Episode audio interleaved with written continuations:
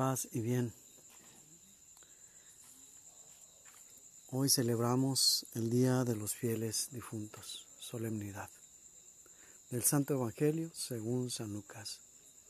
Era casi el mediodía cuando las tinieblas invadieron toda la región y se oscureció el sol hasta las tres de la tarde. El velo del templo se rasgó a la mitad. Jesús, clamando con voz potente, dijo, Padre, en tus manos encomiendo mi espíritu. Y dicho esto, expiró. Un hombre llamado José, consejero del Sanedrín, y hombre bueno y justo, se presentó ante Pilato para pedirle el cuerpo de Jesús. Lo bajó de la cruz, lo envolvió en una sábana y lo colocó en un sepulcro excavado en la roca donde no habían puesto a nadie todavía. El primer día después del sábado, muy de mañana, llegaron unas mujeres al sepulcro, llevando los perfumes que habían preparado. Encontraron que la piedra ya había sido removida del sepulcro y entraron, pero no hallaron el cuerpo del Señor. Estando ellas todas desconcertadas por esto, se les presentaron dos varones con vestiduras resplandecientes.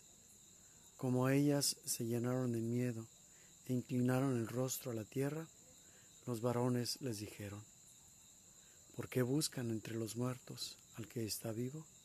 No está aquí, ha resucitado. Palabra del Señor.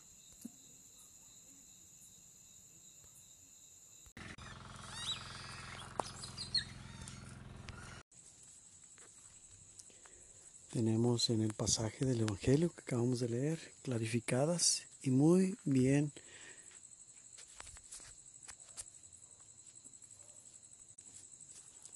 especificadas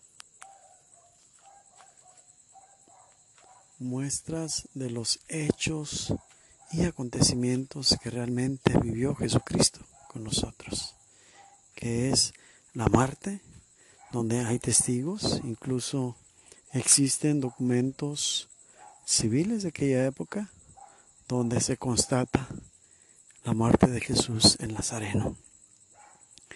Y se tiene el cuidado, lo que hizo San Lucas con todos esos fragmentos que unió en la liturgia de la Sagrada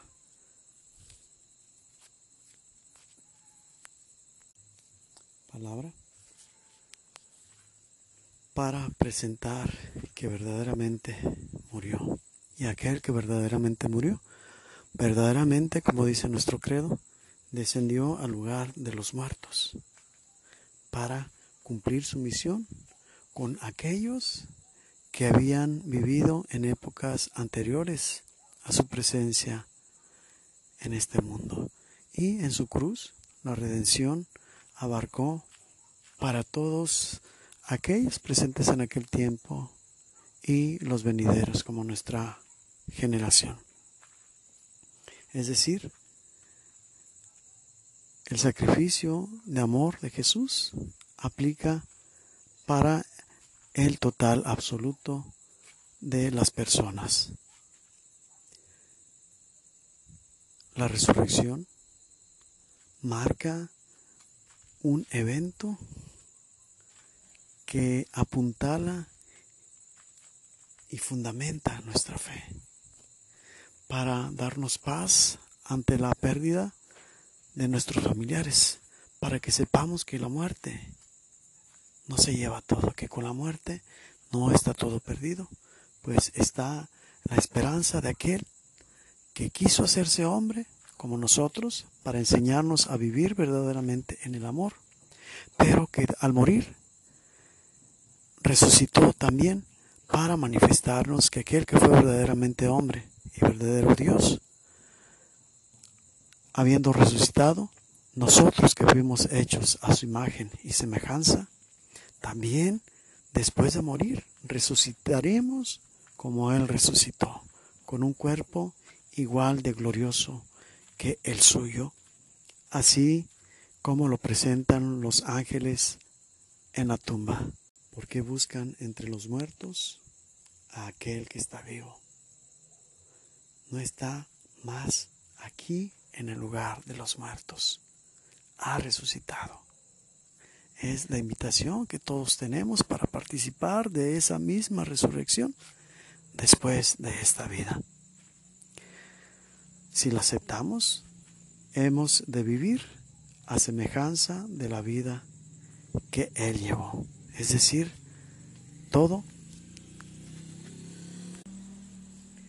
tenerlo fundamentado en el amor.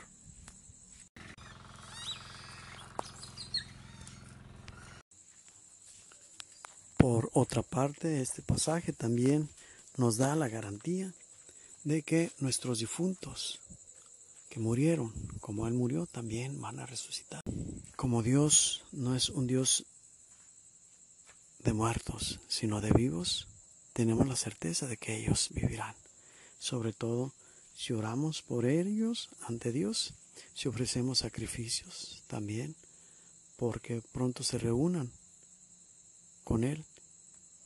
En ese sentido, tendremos la garantía, como lo dije al inicio, de que participarán del reino de los cielos cuando venga al final de los tiempos para juzgar a todos. No nos cansemos de orar por los fieles difuntos. Una oración nunca está de más, pero la falta de oración podría significar un desinterés por aquellos a quienes amamos. Una oración hace la diferencia.